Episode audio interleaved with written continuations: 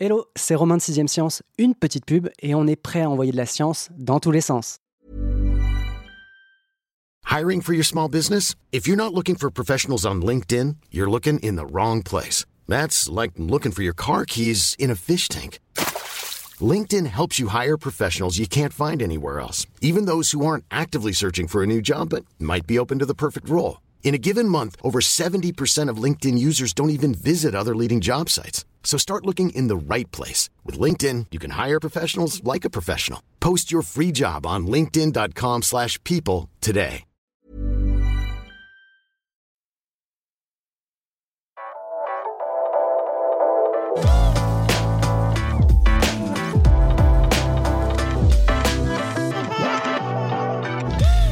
Vous connaissez tous l'expression pour décrire l'apaisement entre deux pays, deux factions ou deux personnes. On dit que de l'eau a coulé sous les ponts. Sauf que de l'eau, il y en a de moins en moins, et pas seulement sous les ponts.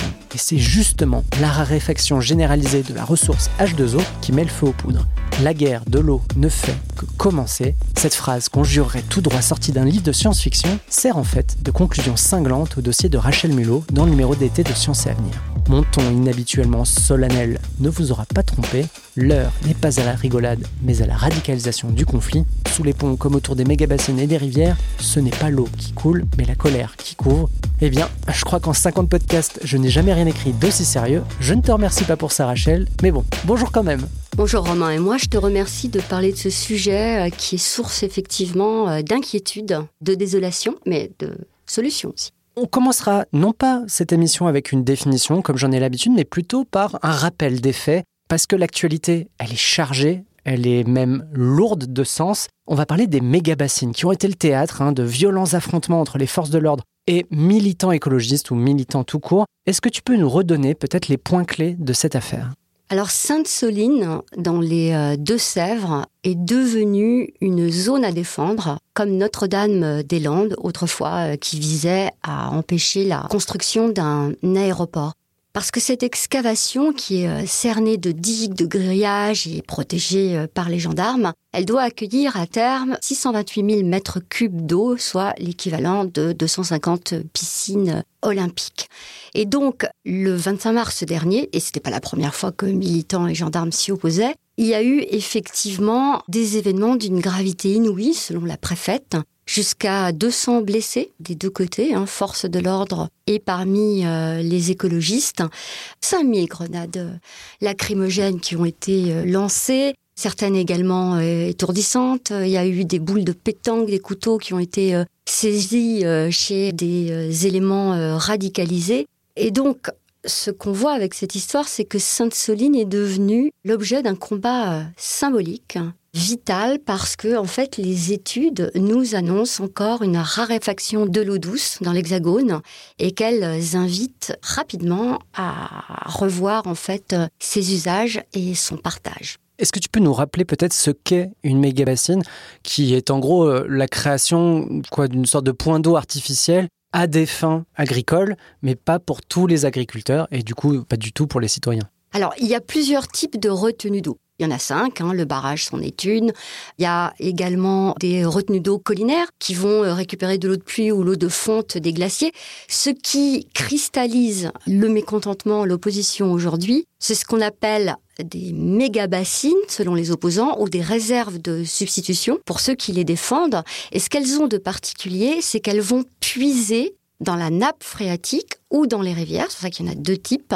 Et c'est là, en fait, que ça pose problème. Normalement, elles puisent au moment où les rivières sont abondantes et où les nappes phréatiques sont remplies pendant l'hiver.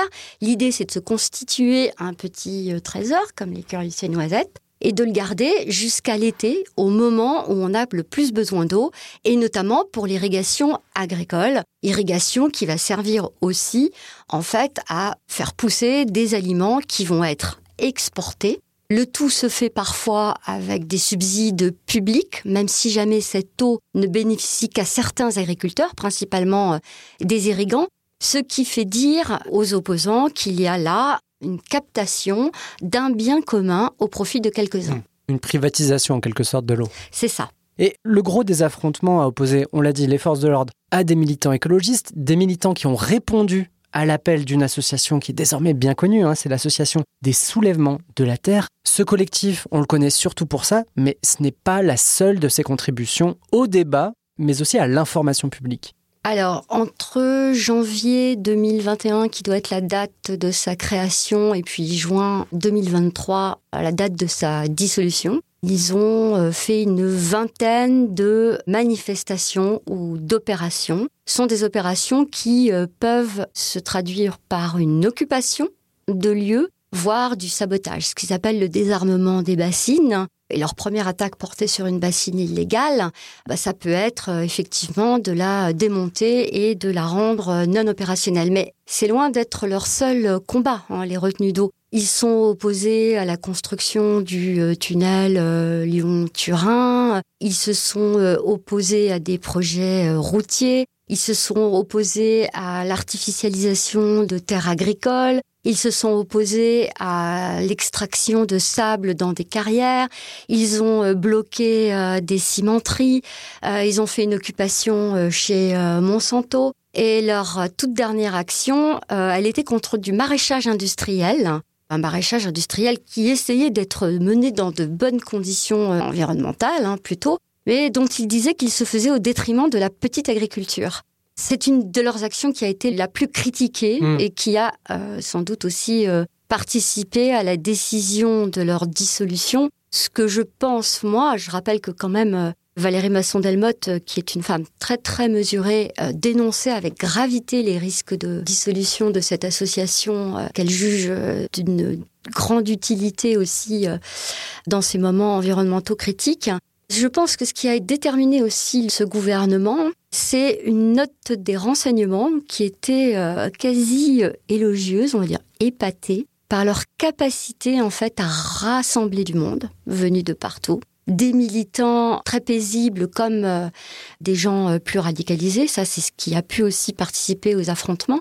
Mais surtout, ils ont déplacé la fenêtre d'Overton, c'est-à-dire qu'ils sont parvenus à convaincre euh, des militants d'ordinairement paisibles que le sabotage ou l'occupation des lieux était devenu mhm. inévitable, étant donné la gravité, l'urgence de la situation et surtout la surdité des pouvoirs publics. Donc c'est une forme de radicalisation en quelque sorte euh, de la position des militants. C'est un mouvement protestataire mhm. qui n'hésite pas à occuper des lieux. Je veux bien qu'on remette peut-être à Valérie Masson-Delmotte ses fonctions, qu'on rappelle un peu ce qu'elle est. Valérie Masson-Delmotte, euh, qui est une euh, chercheuse d'abord spécialiste en glaciologie, c'est une des coprésidentes du GIEC, donc le groupement international d'experts sur l'évolution du climat. Et qui rappelle très régulièrement euh, l'état de la planète et les échéances qui se rapprochent de plus en plus en termes de réchauffement. Exactement. Le conflit, on l'a dit, hein, il est en train de s'exacerber. Est-ce que les dernières tensions autour des bassines de Sainte-Soline sont le signal d'une prise de conscience que l'eau est une ressource qui n'est pas finie en tant que telle, hein, euh, qu'il faut revoir à la fois son usage, mais aussi son partage entre les différents acteurs, le privé, le public et le peuple. Alors ça fait des années maintenant que des pluies euh, tantôt trop faibles, euh, tantôt trop intenses, combinées à une forte pollution des, des nappes phréatiques, entraînent des difficultés croissantes d'accès à l'eau. Il y a une quinzaine d'années de ça, après une enquête sur la guerre de l'eau aux États-Unis, j'avais fait une enquête similaire sur les conflits d'usage de l'eau dans le Poitou-Charentes. Et là, on sentait poindre déjà tous les éléments de crispation et tout semblait indiquer que le sujet de l'eau allait devenir explosif, que ce serait une poudrière. Je me souviens que mes conclusions n'étaient pas du tout optimistes et que je redoutais qu'il y ait des morts. Cette mort, elle est survenue un peu plus tard, ça a été celle de Rémi Fraisse, sur le barrage de Sivens. Il a été tué par une grenade qui a été interdite depuis.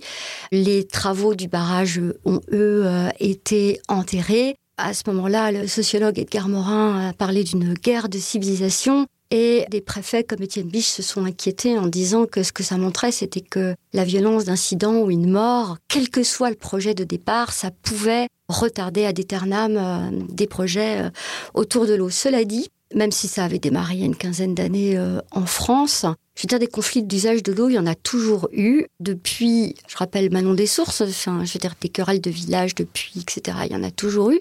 Mais avec l'industrialisation 19e, 20e, en fait, ça a accru les besoins et d'autant les tensions. Ce qu'on voit aujourd'hui, c'est une, une exacerbation de tout ça. Donc, les pouvoirs publics ont du coup, dans un premier temps, fait la loi, la première grande loi sur l'eau de 64. Et euh, ce qu'elle visait à faire, c'était à asseoir tous les usagers, toutes les personnes concernées, et aussi les, les autorités de gestion, autour d'une même table pour essayer de prévenir et gérer les conflits. Mais aujourd'hui, la loi, elle dit quoi sur l'importance de l'eau, sur sa propriété, mais aussi sur les zones naturelles notamment, hein, évidemment c'est ça qui nous intéresse, que cette eau traverse? Alors depuis 64, il y a eu une nouvelle prise de conscience et elle date des années 90, hein, nourrie par de nombreuses études scientifiques. À ce moment-là, les autorités européennes comme françaises reconnaissent l'importance de l'eau, des zones humides, pour la biodiversité, pour la préservation du vivant, y compris euh, humain. Ils s'inquiètent de la baisse euh, des nappes phréatiques, ils s'inquiètent de la stabilisation euh,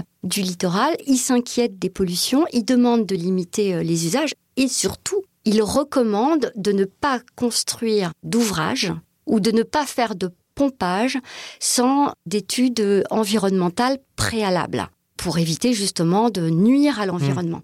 Et à ce moment-là, les tensions, en fait, ne vont faire qu'augmenter parce qu'il y a des agriculteurs ou des industriels qui voient d'un très mauvais œil toutes ces études qui vont les retarder, en fait, ou qui vont leur empêcher d'accéder à l'eau comme ils le souhaiteraient. Du coup, on peut s'attendre à ce qu'il y ait une escalade dans euh, les excès, hein, c'est-à-dire euh, certains qui vont s'arroger le droit d'utiliser une ressource qui normalement est publique et partagée, et de l'autre côté, du côté des affrontements avec chez les militants un recours de plus en plus systématique au sabotage ou à la prise de position, euh, à l'occupation. Alors, ce qui est nouveau, là, c'est que les écologistes passent à l'action l'occupation, le désarmement, le sabotage. Parce que sinon, on a une longue histoire, une longue habitude d'exactions qui ont été euh, commises par des agriculteurs euh, et des syndicats comme la coordination rurale, la FNSEA, donc il y a eu des animaux qui ont été brûlés vifs, euh, des centaines de tonnes de fruits, légumes, de lait euh, qui ont été jetés, des grilles de préfecture euh, enfoncées, des rails découpés jetés dans les rivières.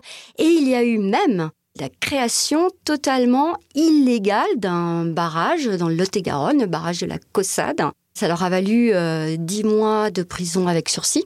Et le barrage, il est toujours occupé. Et ça fait dire aux associations environnementales qui espéraient beaucoup de la prise de conscience des années 90 qu'en fait, il y a un laisser-faire euh, total et que en France, personne n'a réellement euh, les moyens ni l'envie de faire une véritable police de mmh. l'eau. C'est d'ailleurs ce que confirme un rapport de l'Assemblée euh, nationale. L'Office français de la biodiversité, par exemple, qui est chargé de faire cette police, elle est sans cesse déshabillée en termes de budget, de moyens humains, donc la police de l'eau ne se fait pas. Donc euh, la radicalisation qui s'ajoute, celle-ci, c'était celle des militants écologistes. Mais je rappelle que leur mouvement a été dissous, mais je vois mal comment ça n'empêcherait pas toujours des personnes concernées euh, d'agir. Je ne sais pas encore comment ils se réinventeront, mais ça m'étonnerait beaucoup qu'ils s'arrêtent. Et j'aimerais bien qu'on revienne peut-être sur des éléments ultra factuels, c'est-à-dire la ressource en eau. Aujourd'hui, on en est où et à quel point a-t-elle diminué ces dernières années? Alors, ce qu'on sait, c'est que la ressource renouvelable en eau, c'est-à-dire euh, l'eau qui rentre sur Terre par un cycle naturel et ne retourne pas dans l'atmosphère, donc cette ressource renouvelable en eau, elle a déjà baissé de 14% entre les années 90-2001 et 2002-2018. Et cette tendance, elle ne fait que s'aggraver. Et ça, c'est lié euh, notamment à deux choses. Une baisse de 49% des pluies automnales dans les deux périodes que j'ai citées. Et aussi une évapotranspiration qui ne fait que s'accroître saison après saison, hein, selon euh, justement les relevés gouvernementaux. C'est-à-dire que c'est de l'eau qui nous échappe, c'est-à-dire qu'elle ne revient pas à la Terre, elle s'évapore, elle va retomber peut-être ailleurs. Quand je dis ailleurs, j'ai ma petite idée là-dessus, elle va plutôt tomber dans l'océan plutôt que chez nous. Alors ça, c'est ce que montre le rapport euh, du GIEC c'est qu'en fait, à partir du moment où il y a un changement euh, climatique, à partir du moment où il y a euh, alors donc euh, des sécheresses accrues, une élévation de la température moyenne terrestre, eh bien, ça se traduit par davantage d'évapotranspiration des masses d'eau, des sols, des plantes. Et le fait est que dans leur modélisation, ce qu'ils montrent, c'est que cette évapotranspiration, elle bénéficiera plutôt aux océans qu'aux terres. Donc, elle rechargera pas nos nappes, effectivement, ce qui fait que le problème ne peut que s'accroître. Donc, en gros, ce qui va se passer, c'est que nos pluies vont se déplacer et que l'eau qui nous revenait va aller directement dans l'océan. Et donc, c'est de l'eau douce qui nous échappe totalement. Oui, ça va encore s'aggraver. Oui, ce phénomène devrait s'aggraver. Il y a aussi euh, une autre étude qui s'appelle euh, Explore et qui, elle, fait carrément frémir, puisque ce qu'elle montre, c'est que d'ici 30 euh, ans, le débit moyen des rivières va assez drastiquement baisser, jusqu'à 50% dans le bassin dans le sud-ouest. Et face à tous ces éléments qui sont quand même, je ne vais pas dire cataclysmiques, mais graves, là encore, quelle est la réponse gouvernementale? Alors la réponse du gouvernement, là, ça a été de déployer un plan haut qui est fait de 53 mesures qui devraient tendre vers la sobriété, la disponibilité. Le plan parie fortement sur le recyclage et il favorise également les méga-bassines. Ok, mais du coup, comme il y a des bons et des mauvais chasseurs, si j'en crois les inconnus, est-ce qu'on peut dire qu'il y a aussi des bonnes et des mauvaises bassines?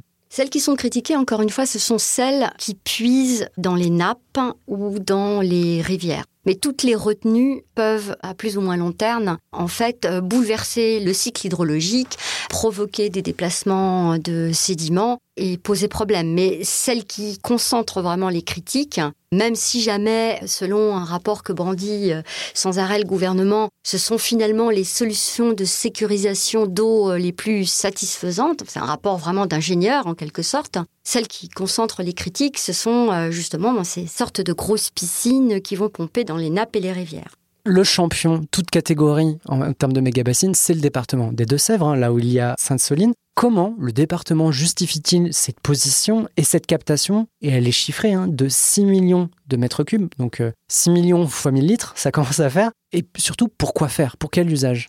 Alors en fait, cette région, elle est en zone de répartition des eaux. Très très joli mot pour dire que en fait, il y a une insuffisance hydrique dans la région par rapport aux besoins. Et il y a de plus en plus de départements en France qui sont classés comme ça. Et c'est la totalité des Deux-Sèvres, c'est la totalité de la Charente-Maritime. Donc il y a aussi pas mal d'agriculteurs. Et l'idée, c'est d'essayer de leur permettre en fait de sécuriser ces étés qui s'annoncent de plus en plus secs et de plus euh, caniculaires. La question, alors ensuite de savoir à qui vont bénéficier ces 6 millions de mètres cubes.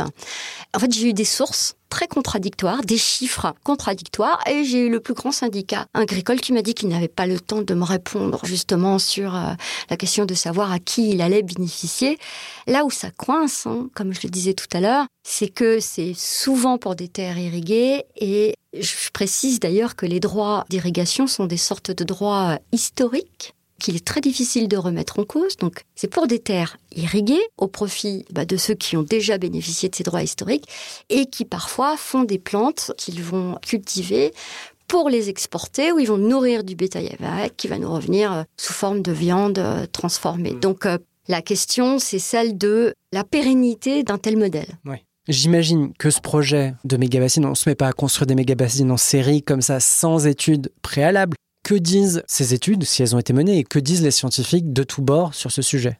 Donc alors, comme je disais, le gouvernement, il s'appuie sur deux rapports qui disent que c'est une solution de sécurisation satisfaisante. Pour les Deux-Sèvres et dans un certain coin, le BRGM, le Bureau des recherches géologiques et minières, a fait une étude qui disait qu'effectivement, ça impacterait peu la nappe, euh, que ça permettrait d'avoir un, meilleur débit euh, dans les rivières l'été si jamais les gens n'allaient pas pomper euh, dans la rivière. Mais il répondait à une commande très précise et surtout, il se servait d'un modèle qui ne prend pas en compte le changement climatique en cours. Et en fait, demain, on ne sait pas comment se rechargeront les nappes. Et donc, les rapports les plus favorables, encore une fois, c'est des rapports plutôt d'ingénierie, et ce sont des rapports qui ne prennent pas en compte le changement climatique euh, en cours. Ça, c'est ce que reprochent la plupart des scientifiques qui sont euh, opposés aux bassines. Le GIEC, lui, il se contente toujours de descriptions, en fait, hein, des différentes euh, solutions qui sont proposées. Et il dit que ça pourrait être utile dans certains coins, mais il pense qu'il s'agit, d'abord c'est une solution coûteuse, il y a d'autres moyens, en fait, d'essayer de préserver l'eau sur la terre et d'éviter l'évapotranspiration dont souffrent cruellement euh, les cultures, hein, en ayant recours à des sols couverts, à de l'agroforesterie, des haies, des choses comme ça, toutes choses que l'agriculture intensive euh, a sacrifiées. Et donc le GIEC parle d'un risque de maladaptation pour les raisons que je viens d'énoncer. Bon, après, euh, effectivement, ben, l'eau euh, dans les bassines, elle s'évapore, euh, il peut y avoir une eutrophisation.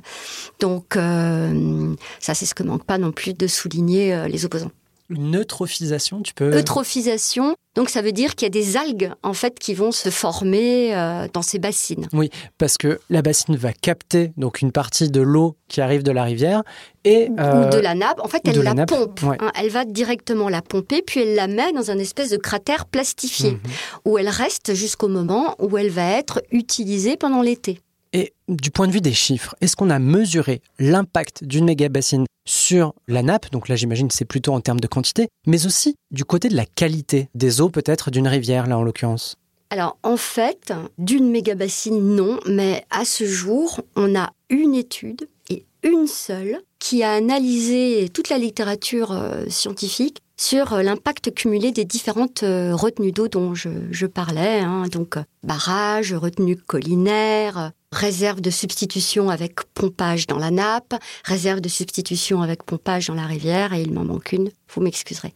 Donc ça, ça a été fait par Nadia Carluer de l'INRAE et ça date de 2016. Et ce qu'a montré son expertise, c'est que la présence de retenue sur le bassin versant, ça influence toujours, toujours le milieu aquatique. Ça entraîne une modification du régime euh, hydrologique, une baisse des débits d'autant plus forte que l'année est sèche. Ça constitue des pièges à sédiments, comme je disais tout à l'heure, et en particulier pour les particules les plus euh, grossières. Ce qui fait que ça va faire évoluer le lit de la rivière. Ça peut euh, colmater ou euh, inciser, au contraire ouvrir des brèches. Les retenues entraînent en général un réchauffement du cours d'eau et elles favorisent l'eutrophisation, donc en leur sein, c'est-à-dire la prolifération d'algues et la production de toxines. Et enfin, elles modifient les communautés aquatiques en changeant leurs conditions de vie.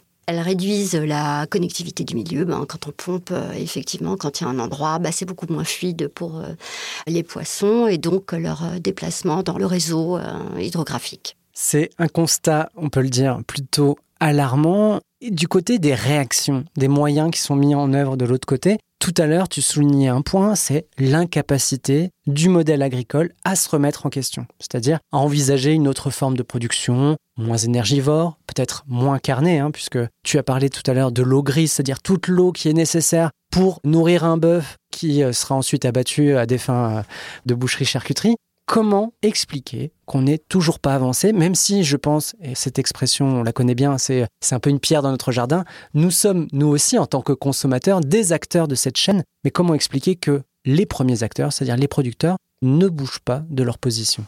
Bah, d'abord parce qu'on leur a fait des bassines. Hmm. Ça, ça fait plus d'une décennie euh, qu'elles se multiplient un peu partout. En fait, ce qu'on fait, c'est que on pallie euh, le manque d'eau avec des réserves, donc on se prépare pas vraiment à un changement. Ce qu'ils cherchent, c'est ces agriculteurs, et moi je les comprends très bien, c'est à sécuriser leur production, parce qu'il n'y a rien de plus cruel euh, que de voir une année de sécheresse tout être carbonisé et de perdre ainsi leurs revenus. Mais ce faisant, ils reçoivent ce que les sociologues appellent un fixe hydrosocial. Donc c'est leur dose de drogue en eau qui les empêche peut-être de faire leur mue. C'est un milieu qui a une grande aversion au risque, mais encore une fois, on peut le comprendre, hein, étant donné en plus leur responsabilité qui consiste quand même à nourrir, nourrir le monde, y compris euh, via le bétail qu'on mange. Par ailleurs, par ailleurs, il y a quand même la toute-puissance d'un grand syndicat agricole qui a l'oreille et l'écoute des gouvernements depuis des décennies et qui a tendance à prendre les recommandations des scientifiques et des écologistes comme étant euh, celles de bobos saugrenus qui ne hmm. comprennent rien à la réalité du monde rural. Donc il peut y avoir aussi une forme de surdité. Et pourtant, pourtant, il y a énormément de travaux qui montre qu'on peut travailler euh, différemment avec moins d'entrants, moins de pesticides, moins d'eau, en cultivant d'autres espèces, en utilisant euh, l'agroforesterie, etc. et qui montre qu'on pourrait faire différemment. Là, c'est bien pour ça aussi que des militants euh, sont particulièrement échauffés. Ils ont l'impression que tout ça concourt à maintenir un modèle qui est condamné à terme mmh. et qu'ils jugent inique. Donc la FNSEA, pour dire son nom, entend, mais elle n'écoute pas. Et est-ce que partant de là, c'est-à-dire ben, on a l'acteur agricole qui est un secteur ultra important et qui est par ailleurs assez maltraité. On connaît la condition du monde paysan et des petits producteurs en France hein, qui n'a cessé euh, de se déliter et de s'aggraver ces 30 dernières années. On sait que ce monde-là, il est relativement euh, voilà installé sur ses bases. Hein. à la marge, il y a du changement, mais c'est à la marge, c'est insuffisant. De l'autre côté, on a un camp qui a compris que les choses ne bougeraient pas. Il y a beaucoup de paysans aussi hein, qui sont du côté des militants. La dernière action de soulèvement de la terre, il y avait des paysans bio qui y participaient. Il y a des petits producteurs aussi que ça intéresse, des gens qui ne veulent plus voir ce modèle agricole, industriel, et euh, qui ont détruit par exemple aussi euh, les fermes de leurs parents. Ils ont envie d'un changement, mais euh, ils estiment justement que la répartition en eau doit être plus équitable pour que ça puisse se faire. Sachant que maintenant en plus il y a ces acteurs-là qui viennent se mêler à la danse, est-ce que il faut partir du principe, malheureusement, que les conflits vont se multiplier et qu'ils vont s'aggraver dans leur intensité? J'ai l'impression qu'effectivement, ça ne va pas s'arrêter comme ça Surtout que la radicalisation des incidents montre qu'on est au-delà du conflit d'usage. Je repense à ce que disait euh, Edgar Morin, conflit de civilisation. Est-ce que c'est excessif ou pas? Mais en tout cas, c'est un, un changement de modèle qui doit être mis en œuvre. Et c'est pour ça que ça risque encore de se tendre, de se multiplier. Eh bien, merci Rachel. J'imagine que vous nous écoutez très probablement au bord d'une piscine, au bord de la plage ou en sirotant hein, une bouteille d'eau pétillante peut-être en terrasse. Enfin bref, on vous a pas gâté avec cet épisode assez sec, hein, malheureusement. Et je vous propose d'enfoncer le clou en lisant un excellent livre qui s'appelle Water Knife, donc euh, les couteaux de l'eau. C'est un livre de Paolo Bacigalupi, B-A-C-I-G-A-L-U-P-I. Je vous le recommande très chaudement, malheureusement, hein, puisque les températures ne vont faire que s'aggraver dans les prochaines années. Bouquin pour se projeter dans l'intensité des conflits autour de la ressource H2O. Sur ce, très bonne journée et à très vite. Je vous donne rendez-vous dans deux semaines pour envoyer de la science dans tous les sens.